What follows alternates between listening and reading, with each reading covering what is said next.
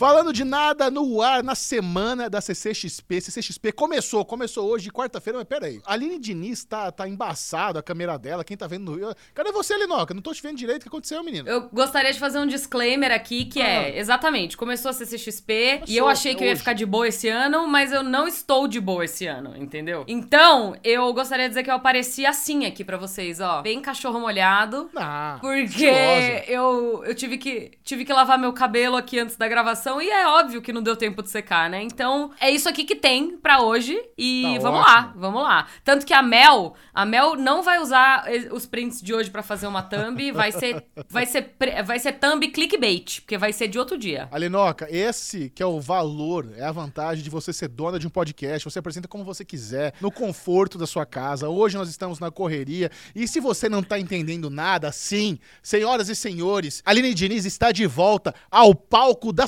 CCXP 2022. A melhor apresentadora da história dos palcos de toda a CCXP está de volta esse ano, exclusivamente no painel de Prime Video, ao lado de Ícaro Kadoshi. Ícaro Kadoshi, amor do nosso podcast, os dois serão os apresentadores do melhor painel da CCXP, que vai ser o do Prime Video, porque vai ter a Aline. Eu não quero nem saber se vai ter Lisa Joy, vai ter o, o elenco de Anéis de Poder, vai ter o elenco de Periféricos, eu não tô nem aí, eu quero ver é a Aline Diniz e Ícaro Kadoshi. É isso que o Brasil quer! Ah, que lindo, Michelito, que lindo! Que dia Não, que vai eu ser esse gostaria painel, de dizer menino? que ontem. Então, vai ser no sábado, às 6 horas da tarde, às 18 horas. Melhor até painel. às 20 horas. E Melhor aí eu painel. gostaria de dizer que ontem. Ontem eu fui atrás do Luquinho, né? Porque tinha um briefing todo, eu Ah. preciso estar ali ornando com o Ícaro e tudo mais. E- não, e o meu Ícaro? Luquinho. E Ícaro é um problema, porque Ícaro é Então, aquela beldade. cê Sempre entende? um, um desbunde nos melhores looks. Você entende? E assim, eu tenho 1,50m, 1,57m, mas eu, é ali, né? 1,5m. Ícaro Kadoshi tem quase dois. Você consegue imaginar como é que vai ficar esquisito isso no palco? Aí eu fui atrás. Não vai ficar esquisito porque vai ficar charmoso.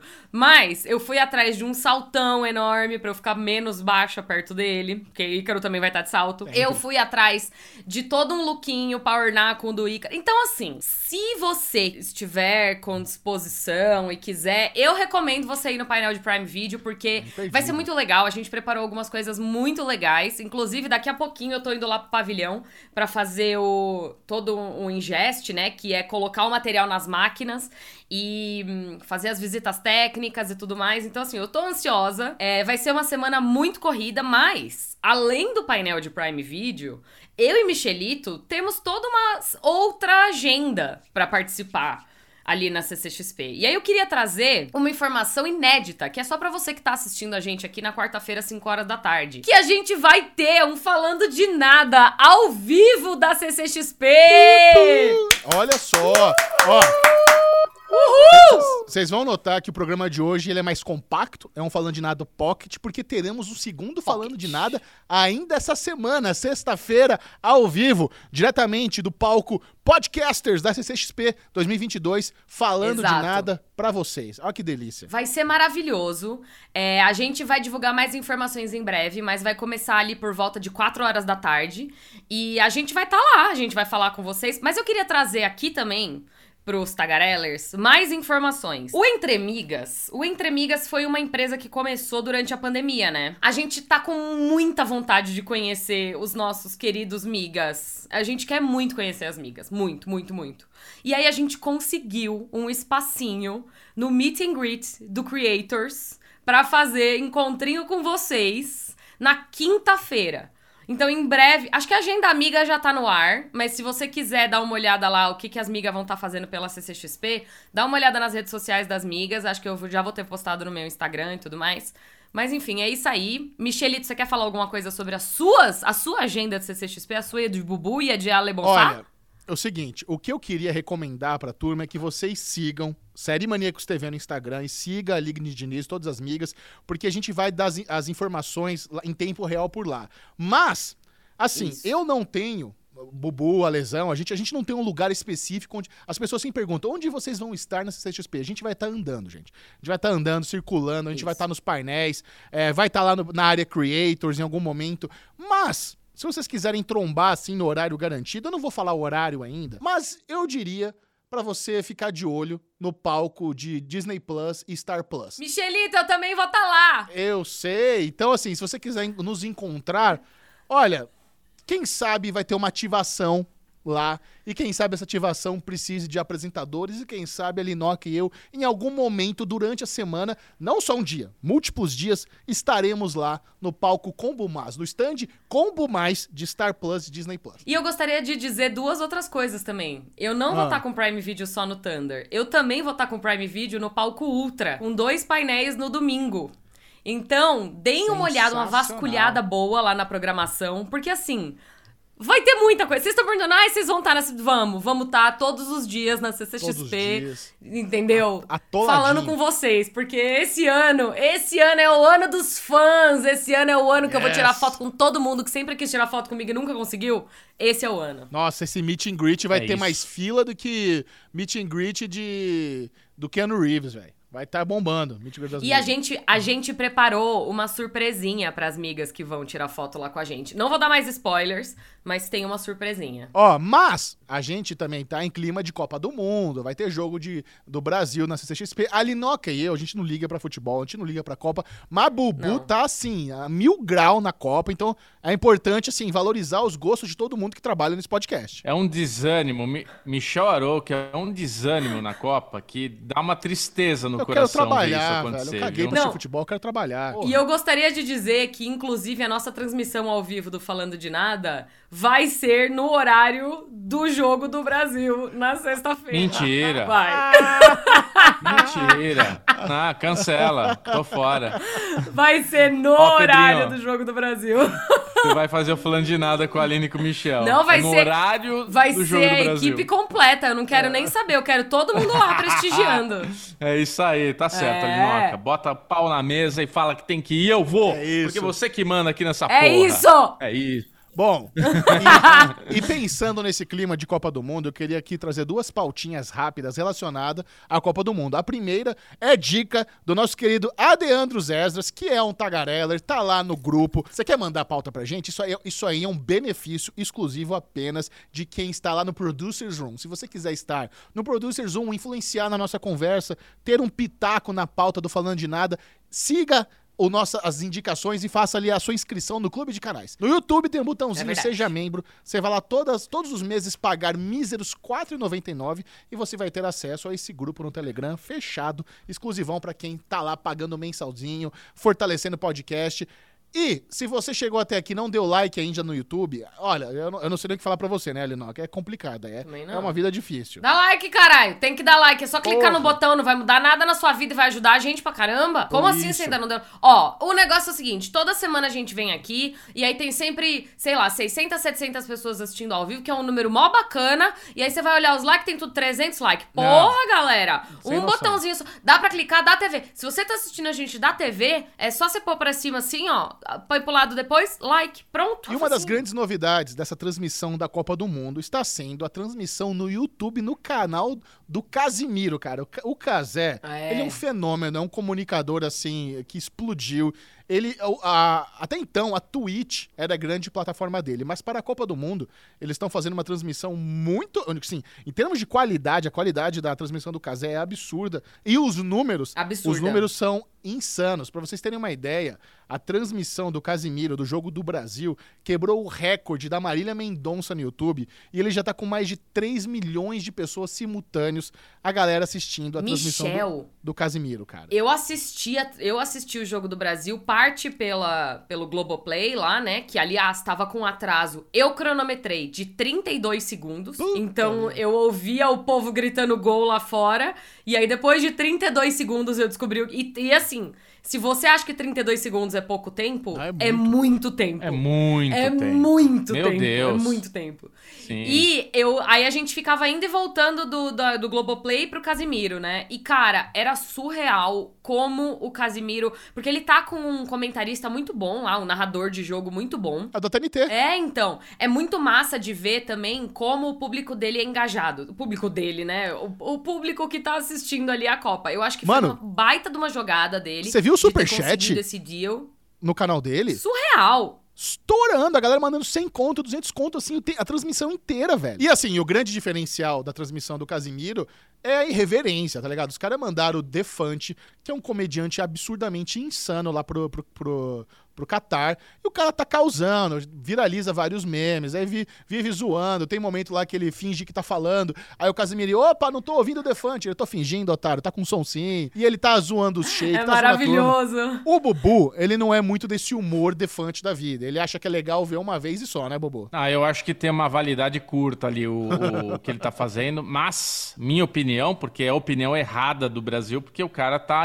Ele, é o que você falou, ele estourou a bolha, né, Michel? É. Ele chegou em lugares que é. ele antes nunca havia chego. Mas é isso. Eu assistindo todas essas transmissões que estão rolando no Casimiro, não é não é para mim. Acho que eu tô velho. Não. Eu gosto de ver na Globo, eu gosto de ver o Galvão, assim. eu gosto de ver o jogador, comentarista. Eu acho que tá muito modernex, muito tipo, ei, olha lá, o cara chutou, ó, chutou. Eita, chutou. Tô com fome. Cadê o cardápio? Então fica meio bagunça Não, esse Eu gosto dessa vibe. Bastidor, eu gosto dessa vibe porque exatamente é. fica mais reverente. Eu concordo com o Bubu que, tipo, eu gosto do Defante em pílulas. Então o que eu tô recebendo dele, que são esses memes Isso. que chegam para mim, Cortes, são né? ótimos, né? entendeu? Eu não. Eu, eu, do meu gosto pessoal, não conseguiria assistir isso num, num prazo alongado. Mas sobre a é, a, a, cobertura televisiva que tá rolando, uma coisa que eu acho muito bacana, que é uma das primeiras vezes que eu vejo, é que tem muitas mulheres envolvidas em todas as transmissões. Isso é muito legal de ver, assim, tipo, que seja Globo, que seja Casimiro, que seja o que for. Tem bastante repórter, mulher, e assim, é uma transmissão que está sendo feita do Catar, né? Que é um país que tem leis que diminuem um pouco, um pouco, diminuem consideravelmente os direitos das mulheres ali. Tipo, tá, eu tava até vendo no, na Globo esses dias o jogo do Irã e não sei o que lá, que as mulheres não podiam entrar no estádio. E aí você fica. tipo, é Copa. Do...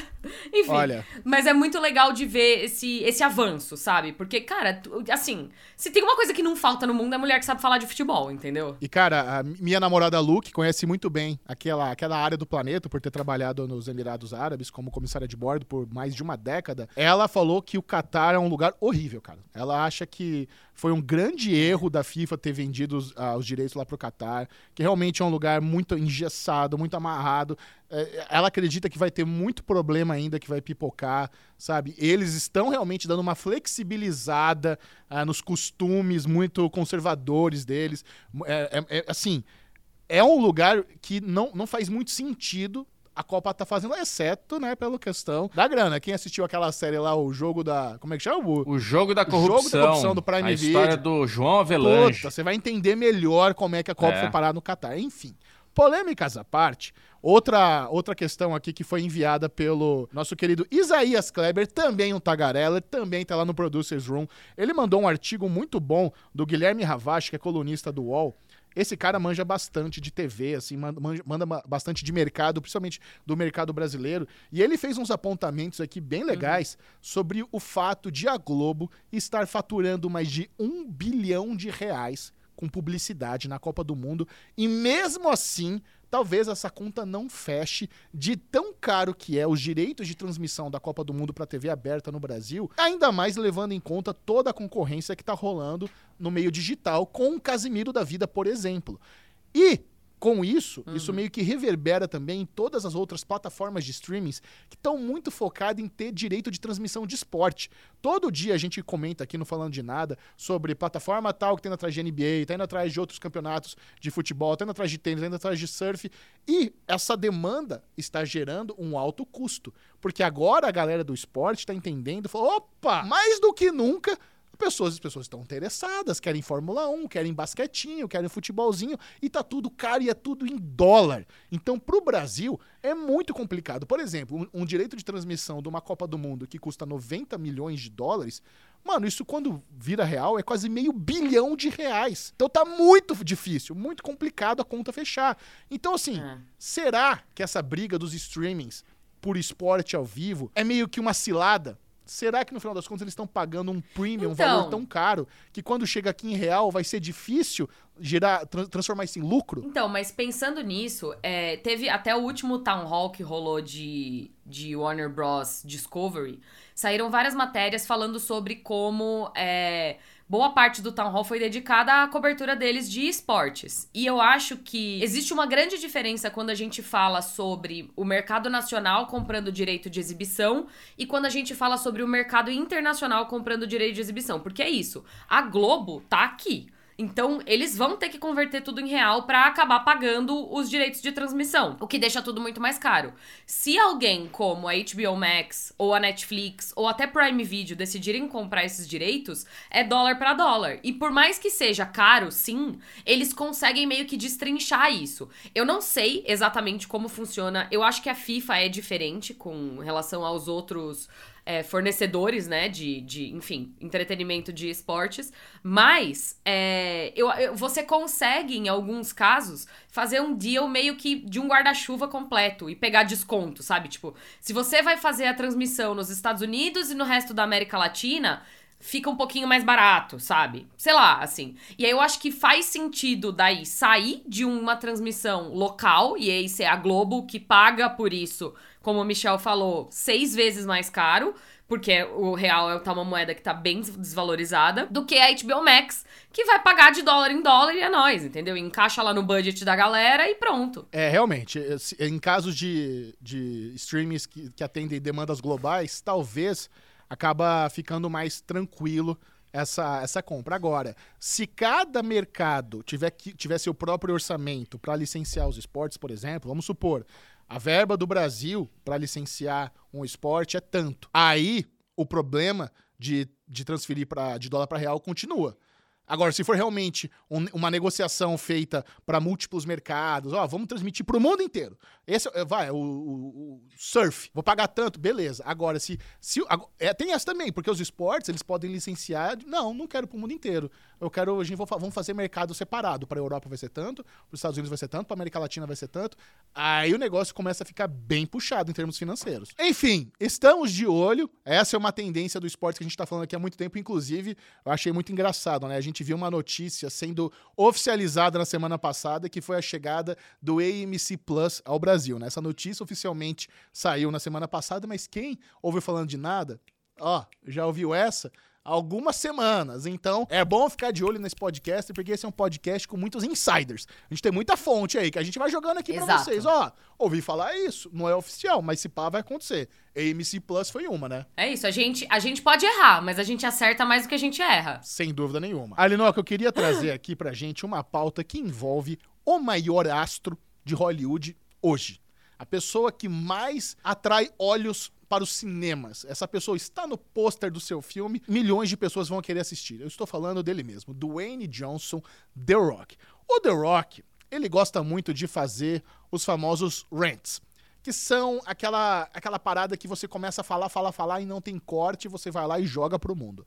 Então ele, vai, ele faz muito isso nas suas redes sociais. Ele é bom, ele é, ele é um bom comunicador. Então ele abre a câmera ali no celular dele e ele fala sem, sem parar por 5, 10 minutos e ele fala muito bem, ele se expressa muito bem e tal. E ele fez um desses videozinhos espontâneos no Twitter dele. Só que esse videozinho espontâneo dele no Twitter, ele é muito interessante e ele é muito expositivo. E ao mesmo tempo que ele é expositivo, né? Porque ele explica Interessante. Interessante é um adjetivo excelente é. para descrever. E além de ser expositivo, ele expõe também.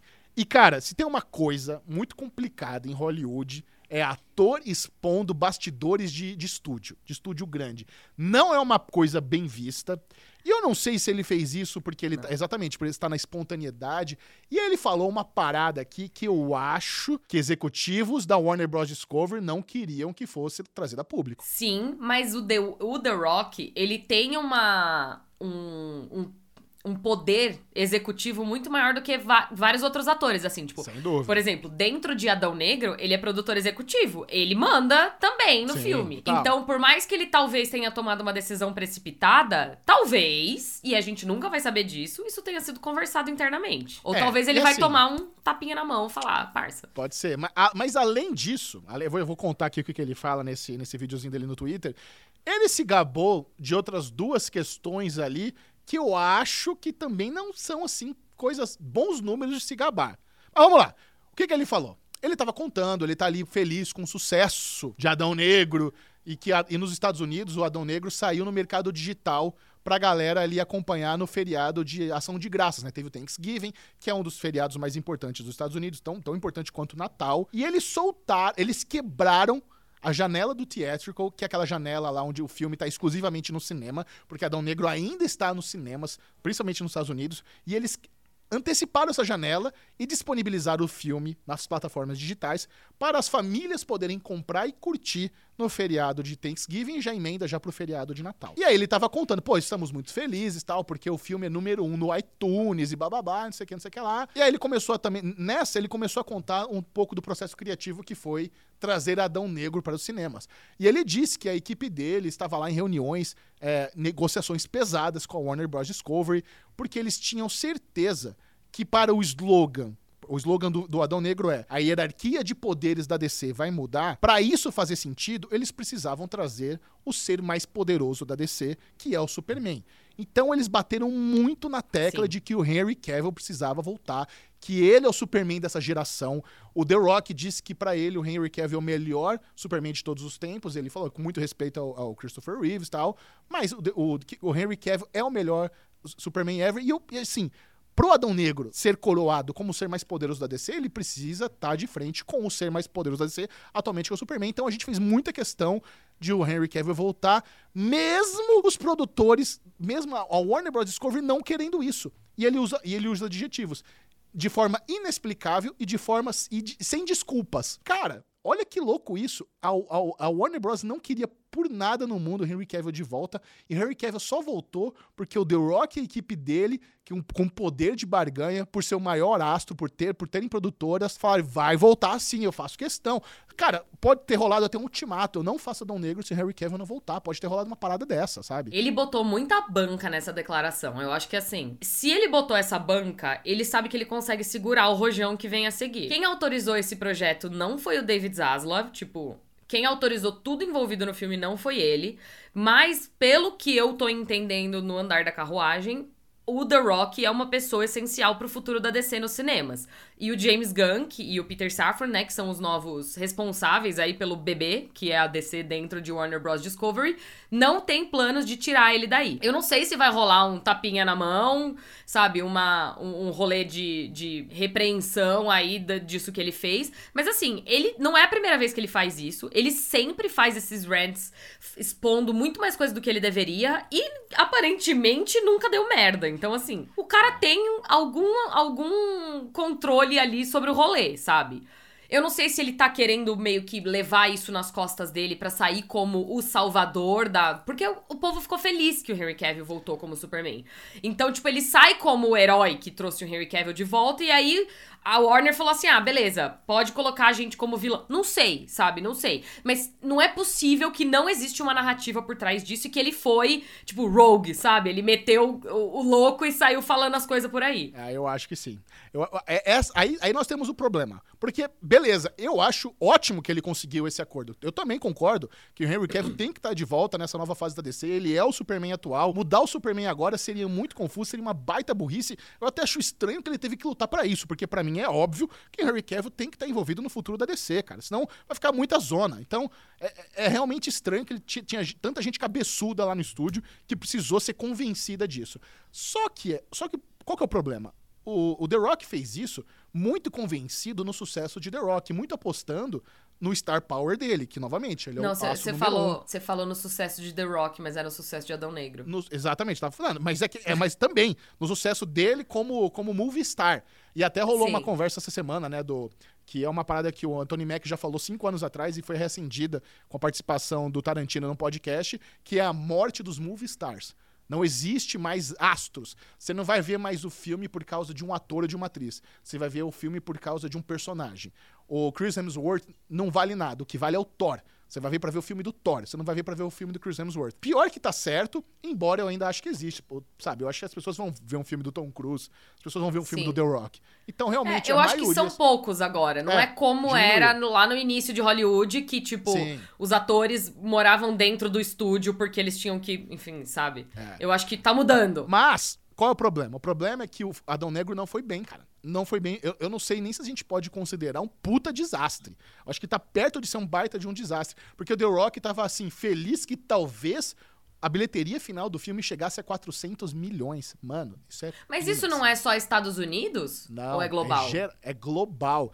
Ele tava torcendo para que a bilheteria global de Adão Negro chegue a 400 milhões de dólares num filme de orçamento de 200 milhões de dólares. Ou seja, a gente já, já contou essa, essa regrinha. Normalmente, o orçamento de marketing bate o orçamento do filme. Então, o filme custou É. 200, o marketing foi 200. Então, se o filme fizer 400, no máximo ele se paga. A Warner não vai fazer É. um centavo com Adão Negro. Isso é um desastre, cara. Isso é muito. Então, agora imagina você, Complicado. chefão da Warner, fala: puta que pariu. Eu tive que aturar esse cara botando pau na mesa, fazendo um monte de exigência, assinei um contrato milionário com o Henry Cavill, apostei um monte em Adão Negro, pra talvez esse filme fazer sucesso nos próximos, porque esse não vai, não vai trazer dinheiro. Que merda, cara. Que desastre. É, mas eu acho que assim, honestamente, do jeito que, que a gente vê hoje a empresa tratando a DC, é muito claro que eles tenham. Eles, eles já entendem que esse plano do passado não deu certo e que eles precisam focar no plano do futuro. O James Gunn tá aí a torta e a direito respondendo fã no Twitter,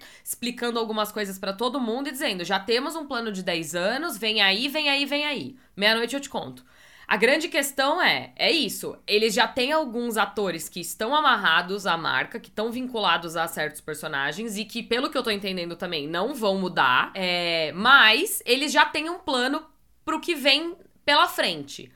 Dito isso, eu não acho que é uma preocupação. Assim, claro, é um filme que, se pagar, realmente não é algo bom nessa indústria. Mas eu acho que eles estão focando no futuro, sabe? Eles estão focando no. Beleza, vamos lançar Shazam, vamos lançar o Flash e vamos ver o que, que o James Gunn vai preparar aí pra gente, porque lá é que a gente vai correr atrás do prejuízo. E assim, né? Por mais que a gente já tenha comentado aqui que tá meio saturado filme de super-herói nos cinemas, os filmes de super-heróis ainda dão muito dinheiro, mas muito mais que É. 400 milhões, sabe? Por exemplo, cara. É que assim, o último filme que passou de um bilhão, né? Que é, o- é a grande marca almejada pelos. Puta, a gente precisa fazer um bilhão, mas hoje em dia quase nenhum faz.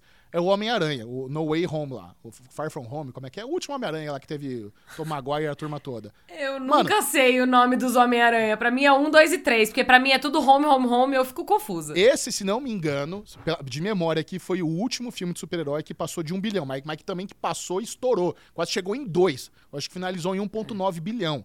Esse Homem-Aranha bombou demais. Mas se você pegar o Doutor Estranho, cara, o Doutor Estranho fez quase 900 milhões. Se você pegar o Batman, o Batman fez quase 800. Se você pegar o próprio Thor, o Thor também tá lá na casa dos 800. O Wakanda Forever já tá, ali- já tá ainda tem muito Não. chão ainda pra fazer bilheteria, mas já tá na casa dos 700. O Batman ainda saiu num período que tava complicado. A gente É. ainda tava ali num período de isolamento social Verdade. muito forte. E ele ainda foi. Ele performou muito bem. Então é algo a se pensar. Então, o fato de Adão Negro tá choramingando pra beijar 400 milhões, vixe, cara. É um dos. Pi... Não só já foi mostrado que talvez seja uma das, um dos piores bilheterias na história do The Rock como astro, mas em termos de filme de super-herói, acho que nos últimos sei lá quantos anos é o maior flop, cara. Então é complexo É. essa história da DC, é complexo. É, vamos ver. Eu quero ver os próximos anos. É isso, assim, eu acho que a gente vai começar a ver realmente a entrega, o resultado de DC quando entrar no, no plano James Gunn. Eu, a minha sensação é que eles meio que já entregaram o- esse, esse período prévio e estão falando, vamos ver. Bubuzinho, manda braba. Você que mandou a sua perguntinha marota na semana passada, não falando de nada, ao vivo, toda quarta-feira, 5 horas da tarde. Você manda seu superchat e você será respondido agora, ao vivo. Aline Diniz, não sabemos quais são as perguntas, é tudo respondido aqui na base do coração mesmo. Vamos lá, Michel Arouca, Aline Diniz, começando com Maurício Diniz. Olha, Beijo, meu Tarde primo! Alinoca. Não é meu primo, mas meu primo! Tarde Aline, Michel, Pedrinho, Bubu. Qual a probabilidade, probabilidade de Westworld ser salva por algum outro canal de streaming? A HBO tem algum peso nula. nessa decisão por ter produzido ela originalmente? Probabilidade zero, a HBO tem total autonomia do projeto e não vai acontecer. Assim, É uma um resposta pra muito direta. Cara, essa CCXP talvez me, me proporcione uma oportunidade que eu tô muito empolgado, que Lisa Joy vem ao Brasil para promover Periférico, série do Prime Video. Lisa Joy é a showrunner de Westworld. Quem sabe eu não encontro essa mulher e troco uma ideia com ela. Torçam por mim. E esse talvez seja uma das coisas que eu tô com mais vontade, com mais tesão de acontecer comigo nessa CCXP, é trocar uma ideia com Lisa Joy. E vou falar pra vocês, não é impossível que aconteça. Eita! Quem curiosa. sabe semana que vem teremos updates exclusivos aqui, porque eu vou falar um negócio pra você. O que ela me contar, eu vou, vou contar aqui pra vocês também. Mas Não falta pra ninguém. Bruno Barbosa. Olá, Aline, Michel, Bubu, Pedrinho e Tagrellers. Passando para pedir que assistam essa obra-prima chamada Andor. Quem ainda não viu, veja. E quem já viu, veja novamente. É a melhor série do Disney Plus e eu concordo muito com Nossa, você. eu Bruno. preciso ver, viu, Bruno? Eu ainda não, não consegui assistir, mas eu tô muito curiosa. As meninas estão falando muito bem, Bobu e Michelito estão falando muito bem. Tipo, todo lugar que eu ouço é só falando bem. E assim, em sendo uma fã falsa de Star Wars, porque eu tenho ressalvas ali no meio e não, não presto muita atenção no que tá acontecendo, já me, as meninas me falaram que eu posso assistir, que eu vou gostar e que tá tudo bem, e que é tipo Rogue One, e aí é isso. Então eu tô curiosa. Cara, inclusive, eu recomendo muito. Saiu um vídeo no Série Maníacos essa semana chamando Andor é a série perfeita pra quem não gosta de Star Wars. Porque é uma série tão única que você não precisa ter conhecimento prévio nenhum. Que filme eu preciso ter assistido? Que série? Que animação? Nada. Nenhum. Você pode assistir Andor sozinho e é uma puta experiência. Concordo 100% Delícia. com o Bruno, uma das melhores séries do ano, uma das melhores. Maravilhoso. Assiste esse vídeo. Se você, como a Linoca, também é uma pessoa que não liga muito pra Star Wars, esse vídeo lá do Série Maníacos é pra você. Eu vou te convencer a dar play em Andor hoje. Que beleza! Maurício Diniz de novo. Olha, ele aí, aqui, meu ó. Deus, Maurício, obrigada! Assisti Reboot e que série Ah. gostosa. Já tava no meu radar por ter Rachel Bloom e a indicação do Michel só me fez ver mais Alegria. cedo. Uma pena que é muito curta, já quero segunda temporada. Que pé eu você tô tá, assistindo Linoca? aqui. Então, eu tô assistindo aqui ainda, acho que eu vi três ou quatro episódios Porra. só até agora. Eu tô indo devagarinho, Michelito, eu tô indo devagarinho, mas eu tô gostando muito. E você, o que você disse é verdade, essa série é a minha cara. Assistam o Reboot, tá no Star Plus, série maravilhosa. Mariana Silvano de Barros, de Dublin, um biscoito. Obrigada por serem minha companhia nesse frio. Coraçãozinho pra você. Muito Obrigada, obrigado, Mari! Mari. Que Um delícia! Se agasalha bem, cuidado. E para fechar esse podcast maravilhoso, porque temos que assistir o Jogo do Brasil agora, Evandro Augusto, passando para deixar um beijo e um biscoito. Entro rapidinho no ao vivo, só para mandar o biscoito. Ai, Muito obrigada, obrigado, Evandro. Biscoitado está. Que delícia, Beijo obrigada, gente. Um beijo. Ó, a gente espera vocês lá na CCXP. É isso. Que tem, a partir de quarta noite já tem coisa rolando. A gente já vai estar lá na Spoiler Night, entendeu? Oh. Vai, tem coisa na quarta, tem coisa na quinta, tem coisa na sexta, tem coisa no sábado, tem coisa no domingo. E na segunda-feira, a minha expectativa é estar dormindo largada na minha cama. Michel não tem falando de nada na semana que vem, porque não existe a menor possibilidade de eu levantar pra ir gravar. Segunda-feira estão marcando entrevista com o artista, segunda cedinha, viu, filho? Ah, eu, não, eu pulei fora de todas as Entre Amigas porque eu não vou conseguir. Eu tenho muita coisa pra fazer. Não se preocupa, Linoca, não que as meninas também não tenham. Veja, mas. Tá é isso certíssima. É isso aí. A gente é em cinco, a gente se divide. Beijo, gente. Até Um a beijo. CCXP. Tchau! Até.